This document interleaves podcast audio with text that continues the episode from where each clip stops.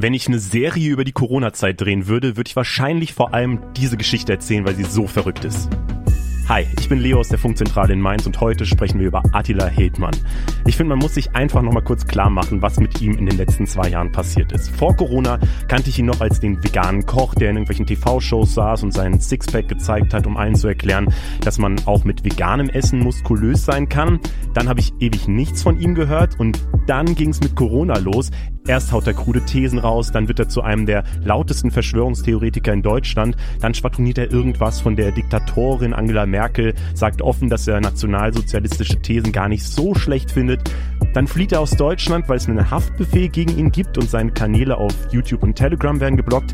Und dann kommt in den letzten Wochen plötzlich dieses Video von der Hackerorganisation Anonymous, die sagen, wir haben dich unterwandert und dein ehemals bester Freund hat uns alle Daten von deinem Computer gegeben. Dazu hat unser investigatives Format Steuerung F eine Doku gemacht. Die haben nämlich alle Daten ausgewertet und auch sogar mit Attila Hildmann selbst ein exklusives Interview geführt. Darüber müssen wir sprechen. Das ist der Funk-Podcast Let's Go.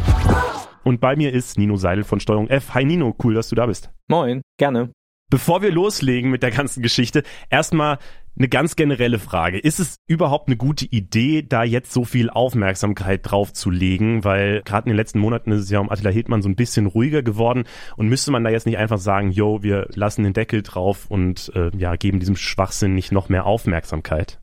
Die Frage haben wir uns natürlich auch am Anfang gestellt, als wir erahnten, dass wir über diesen Fall doch sehr prominent und größer berichten werden. Hm. Ich kann verstehen, wie Leute das sagen. Das ist ja so ein generelles Problem. Gibt man so Leuten wie ihm und anderen eine Plattform, ein Forum?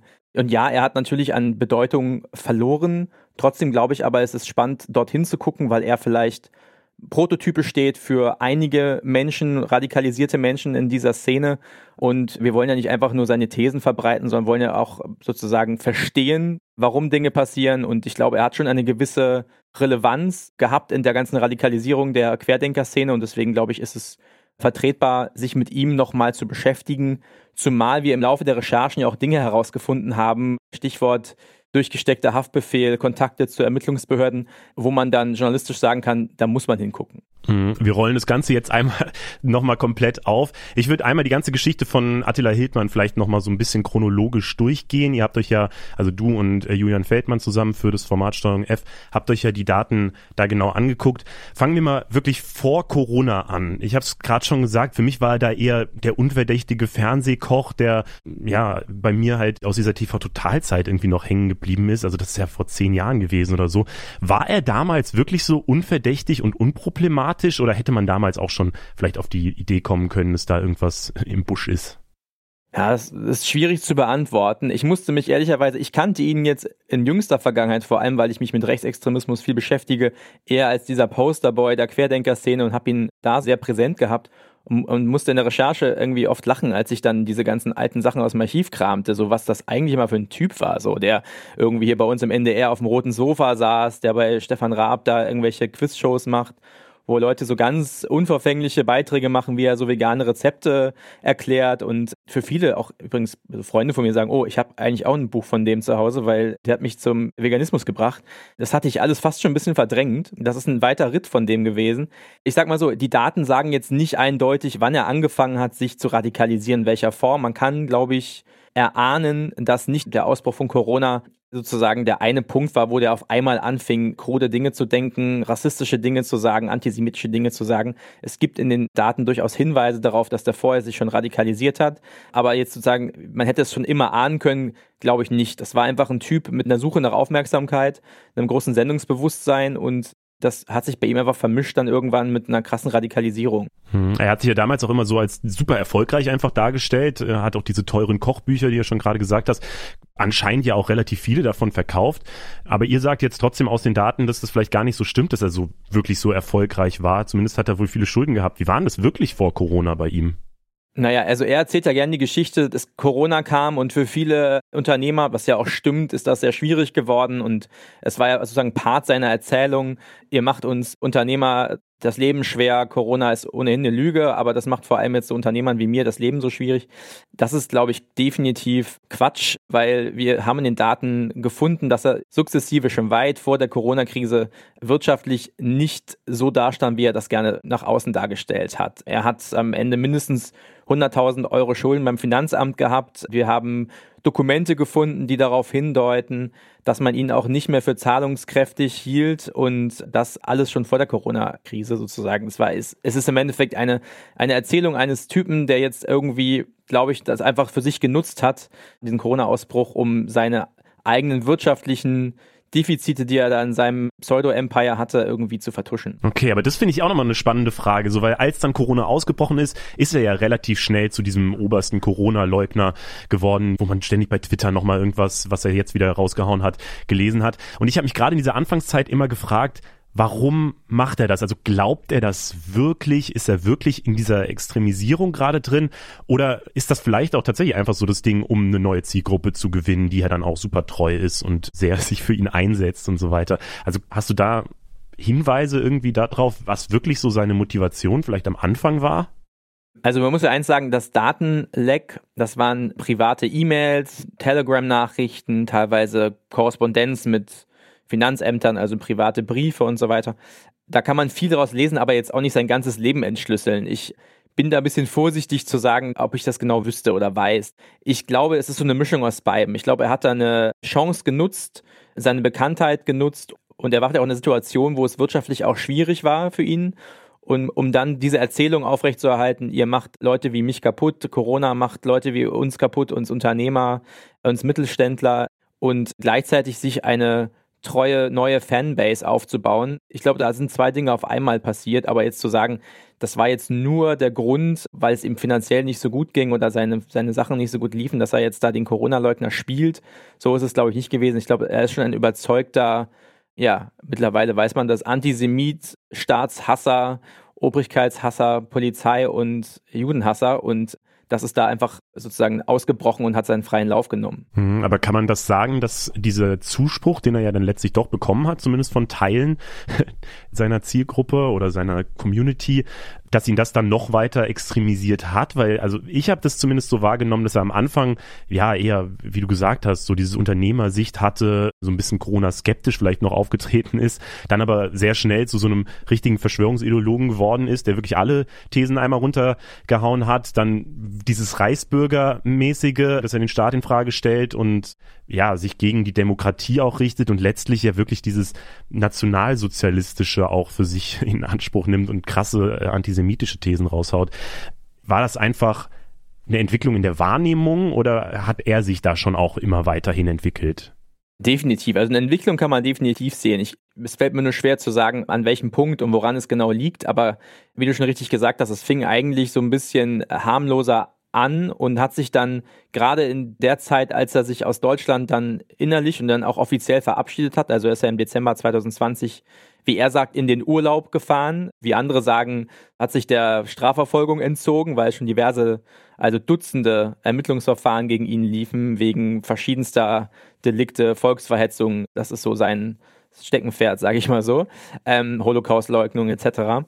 Und ich glaube, in dieser Zeit, als er, glaube ich, gemerkt hat, dass ja auch der Ermittlungsdruck groß wird, dass er sich ja auch hier auch nichts mehr holen kann, hat er auf jeden Fall nach außen noch klarer kommuniziert, was, glaube ich, sein Weltbild ist, nämlich ein krasser Judenhass, ein krasser Antisemitismus und ein fanatischer Glaube an Verschwörungsideologien. Hm. Diese Frage, warum er da geflohen ist und ob er wirklich nur in den Urlaub gefahren ist, das war ja eine der Hauptthemen auch aus diesen Daten, die ihr jetzt rausgefunden habt und worüber ihr jetzt diese Doku gedreht habt, nämlich diese Frage, wusste er, wurde er vorher gewarnt dazu, dass es den Haftbefehl geben würde? Lass aber, bevor wir dazu jetzt kommen, mal wirklich über diesen Datenleak reden. Die Daten kamen ja von erst an Anonymous und jetzt habt ihr sie. Wie kamt ihr denn an diese Daten überhaupt ran oder woher kamen die ursprünglich? Also, das ist ein bisschen kompliziert. Wir haben die Daten von Anonymous, einer der vielen Hackergruppen, die mit diesem Anonymous-Label, sage ich mal, nach außen kommunizieren. Die haben die uns zur Verfügung gestellt, uns und einigen Journalistinnen, Kollegen. Nachdem ähm, sie dieses Video veröffentlicht haben und diese Website von ihm also angegriffen haben. Genau, genau, ungefähr. Im September gab es sozusagen diesen, diesen berühmten Tag, wo Hildmanns Kanäle übernommen worden sind von Anonymous. Und wir haben uns einfach an Anonymous gewendet und gesagt, das finden wir sehr spannend, was ist da passiert, woher habt ihr den Zugang?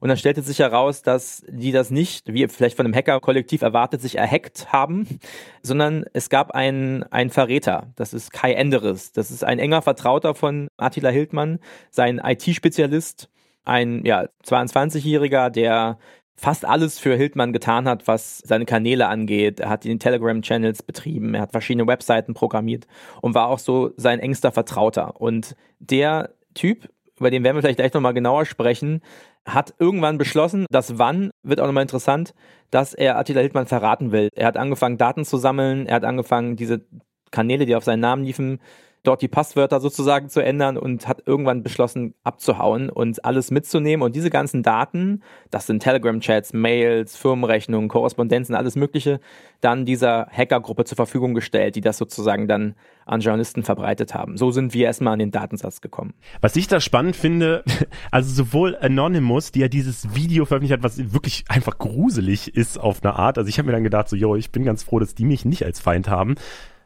Also ist das so cool, mit denen zusammenzuarbeiten oder von denen die Daten zu übernehmen? Genauso aber auch bei Kai Enderes, so der ja selber halt sehr verrückte Thesen vertritt. Also wie seht ihr das denn in dieser Recherche, wenn ihr mit solchen Leuten zusammenarbeitet? Ist das so, man muss ja irgendwo die Daten herkriegen und dann ist es schon okay oder habt ihr das mal reflektiert? Also es ist ja so, erstmal Daten zu bekommen, ist ja erstmal nicht illegal. So, man muss dann gucken, was man damit macht und man muss mal wissen, von wem kriegt man sie und man muss auch wissen, wenn man irgendwas zugespielt bekommt oder irgendwie Zugang zu was bekommt, dass es da immer eine Interessenlage gibt. So, und dann muss man abwägen, ist das, was da drin ist, ist das so relevant, dass man es veröffentlichen kann? Warum veröffentlicht man das? Und man muss immer mitdenken und auch miterzählen. Das machen wir bei Steuerung F ja, finde ich, immer so ich will jetzt mal ein bisschen angeben, vorbildlich, wie das dazu kam. Ja, also es gibt ja auch, man kann ja auch sagen, boah, wir sind voll die dicken, geilen Journalisten, wir haben ja irgendwas bekommen und hier guckt mal. Wir haben, machen ja immer sehr öffentlich oder sehr transparent, woher wir was bekommen. Und in diesem Fall, ich meine, es waren über, ich weiß gar nicht, wie viele Gigabytes am Ende waren, da war sehr viel privater Kram von Attila Hildmann bei, wo man mit sehr viel Häme hätte auch alle möglichen Dinge veröffentlichen können. Das haben wir natürlich nicht gemacht, weil das keine journalistischen Kategorien sind, wie er wann im Badezimmer oben ohne aussieht oder so, sondern wir haben uns die Sachen herausgesucht, die für uns journalistische Relevanz haben, die verstehen lassen, wer ist der Typ, wie geht eine Radikalisierung, was, was ist da passiert.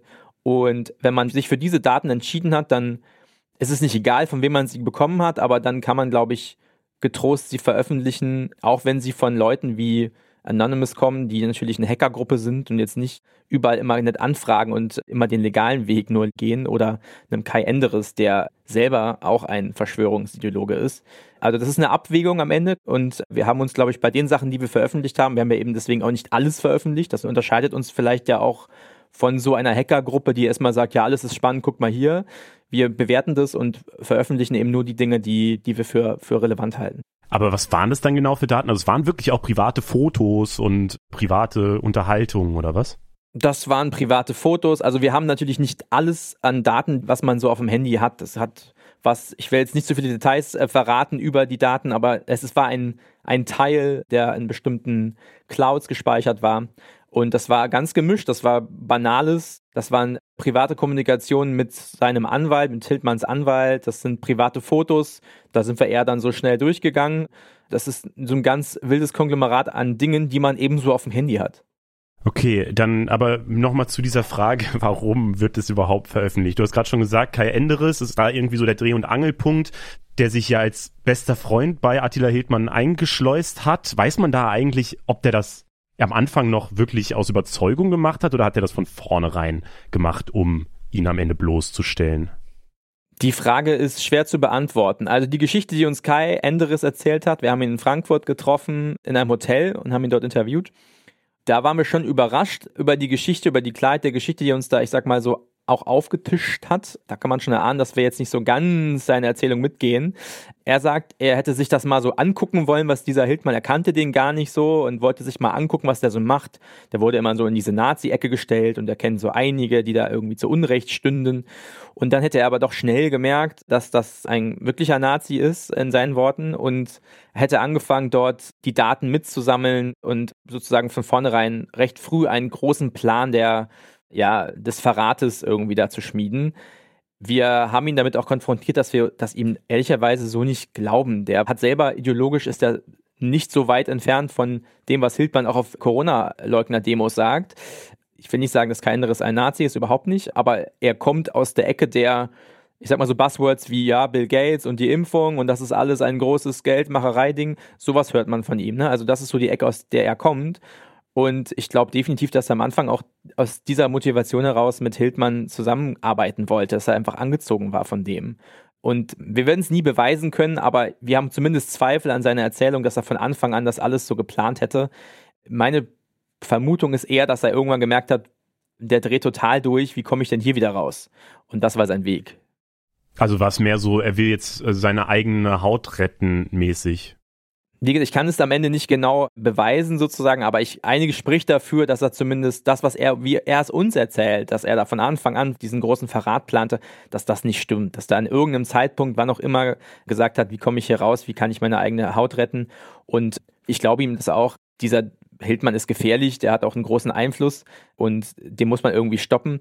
Ich frage mich nur, ob sein Weg der richtige war, weil er war der, der Hildmann geholfen hat, eine große Fanbase aufzubauen in dieser radikalen Szene. Er hat die ganzen Kanäle gemanagt, teilweise Webseiten, also so Double YouTube eine Zeit lang aufgebaut. Das ist so ein YouTube für Verschwörungsideologen und Rechtsradikale, wo nur so verrückte Sachen und antisemitische Dinge gepostet worden sind. Das alles sein Werk. Er sagt uns, ja, wenn ich es nicht getan hätte, hätte es jemand anderes getan das ist so ein bisschen, finde ich, eine billige Drogendealer-Argumentation, die ich oft höre. So, warum verkaufst du Drogen? Ja, wenn ich es nicht mache, macht es jemand anders. Da gehe ich auch persönlich nicht mit. Das geht ja immer, das kannst du ja immer sagen. Ja. Mach es, also ich hätte ja so gesagt, mach es einfach nicht, tu es nicht und verstoppe ihn anders. Aber nach seinen Aussagen wäre das der einzige Weg gewesen, ihn zu stoppen, indem man ganz lange mit ihm mitläuft und dann irgendwann die Stopptaste drückt. Meine persönliche Einschätzung ist jetzt, die dürfte jetzt nicht justiziabel sein, glaube ich, er hat ein bisschen sehr spät auf die Stopptaste gedrückt. Mhm. Jetzt war er eigentlich auch verantwortlich, weil in den Leaks kam ja raus, dass Attila Hildmann gewarnt wurde und deswegen dann letzten Dezember entschieden hat, ich fahre mal in Urlaub, ich verlasse mal Deutschland und jetzt im Ausland geblieben ist. Zumindest habe ich das so verstanden. War das so und war Kai Enderes auch daran beteiligt, dass das so rauskam? Also dass, dass Attila Hildmann das so erfahren hat? Da geht auch in der Öffentlichkeit so ein bisschen was durcheinander. Ich versuche das mal zu sortieren. Es ist nämlich so. Hildmann ist, warum auch immer, ich glaube, weil er natürlich schon wusste, dass viel gegen ihn ermittelt wird, im Dezember mit Kai Enderes in die Türkei geflohen. Und zu diesem Zeitpunkt bestand noch kein Haftbefehl gegen ihn. Aber, das heißt, der Grund für seine Flucht war nicht, oder sein Urlaub, wie er ihn nennt, war nicht ein drohender Haftbefehl. Aber wie lief das denn genau, dass er da vorher Bescheid wusste? Du sagst, er wusste ein paar Tage vorher Bescheid, aber wie, wie hat er das, also woher hat er das erfahren? Ja, es gab immer schon das Gerücht, dass er da bestimmt jemanden kenne in der Behörde, aber das lief immer so ein bisschen in diesem Grundrauschen von, naja, da sind bestimmt auch Rechte in den Behörden. Und das Spannende war, dass wir durch diese Recherche herausfinden könnten, dass Attila Hildmann einen Maulwurf oder eine Maulwürfin, ich weiß nicht, ob es einen weiblichen Maulwurf gibt, in der Generalstaatsanwaltschaft Berlin hatte.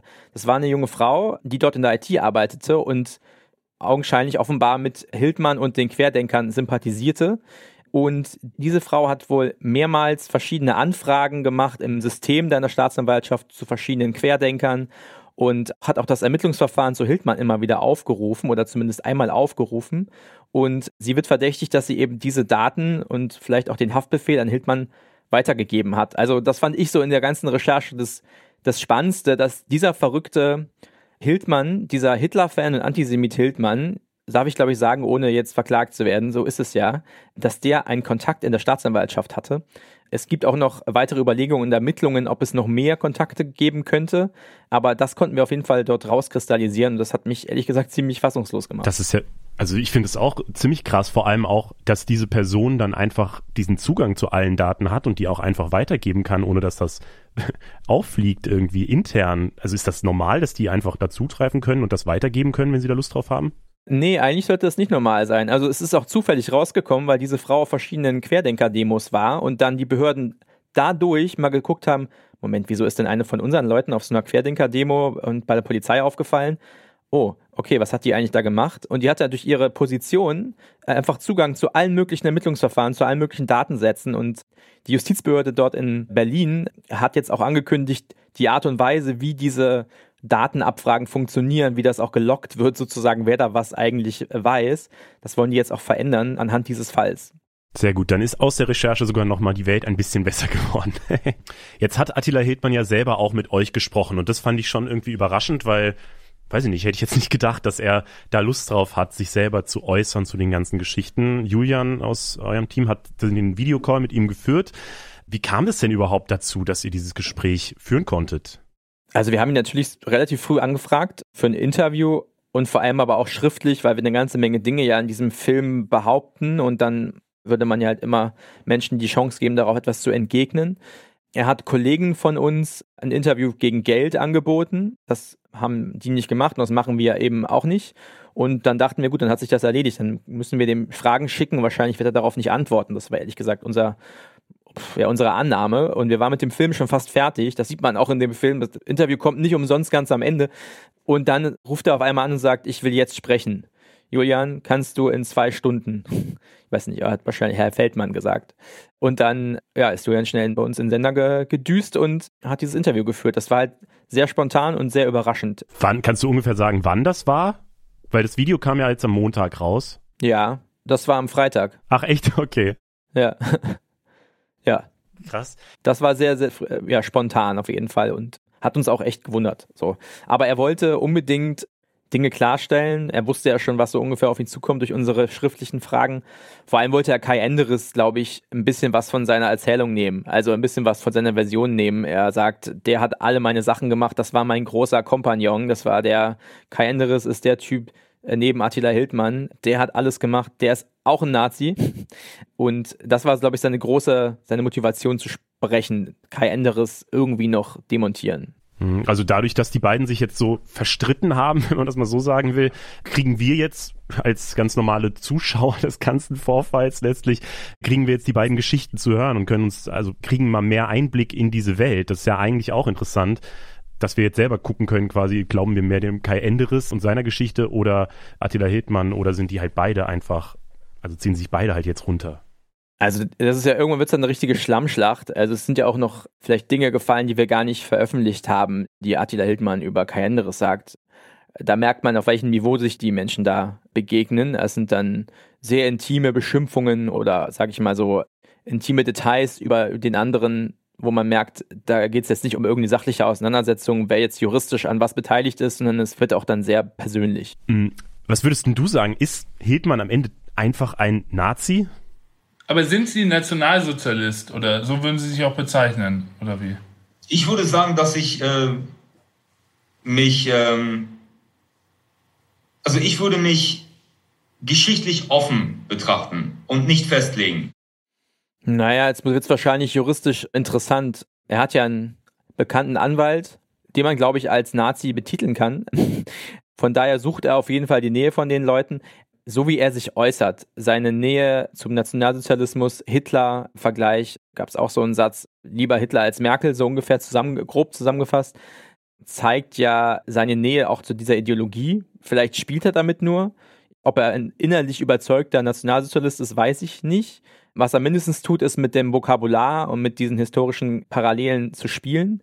Er nennt sich selber ja auf die Frage, ob er Nationalsozialist sei. Er sei historisch interessiert, historisch etwas geschichtlich offen, dass es alles ein, also es ein offenes Spielen damit, dass man ihn dafür hält. Also ich glaube, es würde ihm auch gefallen.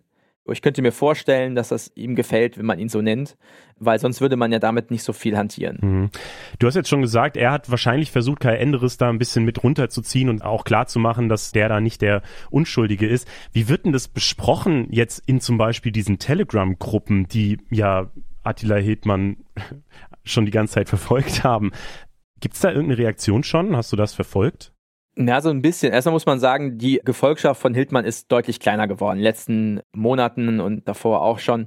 Also es ist keine riesengroße Fanbase, die er hat. Aber die, die übrig sind, das hat man auch so gesehen in so Live-Chats, die er so mit denen gemacht hat, das sind harte Leute, also ideologisch harte Leute, harte Hildmann-Fans. Wie viele sind das ungefähr? Kann man das sagen? Ganz schwer zu sagen, weil am Ende sind ja diese Follower in so einem Telegram-Chat oder Teilnehmer, Wer weiß, wie viele Bots dabei sind, wie viele gekaufte Accounts dabei sind. Das behauptet auch Enderes. Er habe Hildmann auch noch größer gemacht, als er ohnehin sei, weil er dann noch ganz viele quasi Follower dazu gekauft hat. Schwer zu sagen. Ich glaube, es sind jetzt keine Hunderttausenden.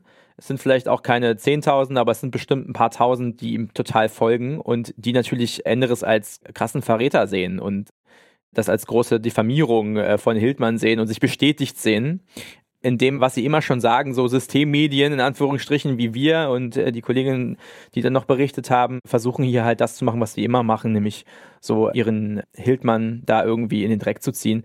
Das ist so ungefähr die Erzählung, die man da so bekommt. Hm. Gab es denn schon eine Reaktion von Attila Hildmann selber auf euren Film? Ja, also er hat auf alle, es gab also eine ganze Berichterstattungswelle und er hat sehr klar gemacht, was er davon hält. Also fand das, glaube ich, jetzt nicht so gut. Fand auch die Fragen von uns nicht so gut. Hat auch selber die Interviews, gab mehrere Interviews mit ihm mitgezeichnet. Ist ja auch sein gutes Recht, kann jeder machen, der ein Interview führt, das selber mal mitzuschneiden. Und will jetzt auch, habe ich jetzt gerade erst gelesen, das Interview mit den Kollegen vom Spiegel, von Spiegel TV irgendwie in voller Gänze bei sich online stellen, wenn man ihm spendet und dann dort in seinen Channel kommt. Also er vermarktet jetzt eigentlich auch noch zumindest diese Diffamierung, seine, in seinen Worten und Augen Diffamierungskampagne zu seinen Gunsten. Also er, die Opferrolle hat er sich jetzt erstmal so gekrallt. Und er nimmt nochmal die Aufmerksamkeit mit, die er jetzt halt hat, so, weil wahrscheinlich, wie es ja gerade aussieht, wird das ja wahrscheinlich nicht mehr super lange anhalten, dass große Medien noch über ihn berichten wollen, oder? Ja, ich denke, über ihn als Person ist jetzt auch ehrlich gesagt alles gesagt das war ja auch unser, in Anführungsstrichen, Problem. Man kriegt so ein großes Leak und möchte etwas erhellen und etwas Neues erzählen. Und du merkst, da ist viel drin, was interessant ist, aber es ist alles schon bekannt, weil er so offen schon nach außen kommunizierte, wie er denkt, was für ein Antisemit er ist, was für ein Typ er ist. Und deswegen glaube ich, jetzt ist vielleicht endgültig über ihn alles gesagt. Ich finde es, ich habe es schon erwähnt, gut, dass wir es gemacht haben, dass wir noch einmal darüber berichtet haben. Aber ich könnte mir vorstellen, dass der sich jetzt auch, dass es nicht mehr viele Dinge gibt über ihn, die man noch nicht weiß. Ähm. Ja, kann ich mir auch vorstellen. Und ich fand es auch nochmal erhellend, einfach in eurer Reportage, das zu sehen, wie er dann darauf reagiert zum Beispiel oder wie diese ganzen, also wie Kai Enderes das Ganze darstellt und so weiter. Deswegen äh, auf jeden Fall eine große Empfehlung, sich diese Reportage von Steuerung F anzuschauen über Attila Hildmann. Aber wenn ihr das schon gesehen habt oder jetzt denkt, ich will gar nichts mehr mit Attila Hildmann zu tun haben, zum Ende nochmal eine Empfehlung von Steuerung F, vielleicht selber ein Video, was du empfehlen würdest, wenn man das Attila Hildmann-Kapitel jetzt abgehakt hat, was sollte man sich als nächstes anschauen? Na, ich beschäftige mich ja viel mit Rechtsextremismus. Das ist ja im weitesten Sinne auch das, was wir hier mit bei Attila Hildmann sehen. Und Kollegen von mir haben einen Film gemacht über die Turonen. Das sind so richtig offizielle Nazis, die auch Geschäfte mit Drogen, Waffen und Bordellen machen und der Film ist ganz cool. Schaut euch das auf jeden Fall an. Steuerung F ist das Format. Nino Seidel war bei mir zu Gast. Vielen Dank für das Gespräch. Und zum Ende freuen wir uns natürlich auch immer noch über euer Feedback. Schickt uns das am besten per Mail an derpodcast.funk.net oder per Instagram als DM an @funk. Das hier ist Funk, der Podcast in Zusammenarbeit mit Skip Intro. Redaktion hat Saskia Prinzler, Berit Ström und David Schöne. Sounddesign kommt von Benjamin Sadani. Funk ist ein Angebot von ARD und ZDF und das hier ist unser Infotier der Woche, ein Lemur. 下午。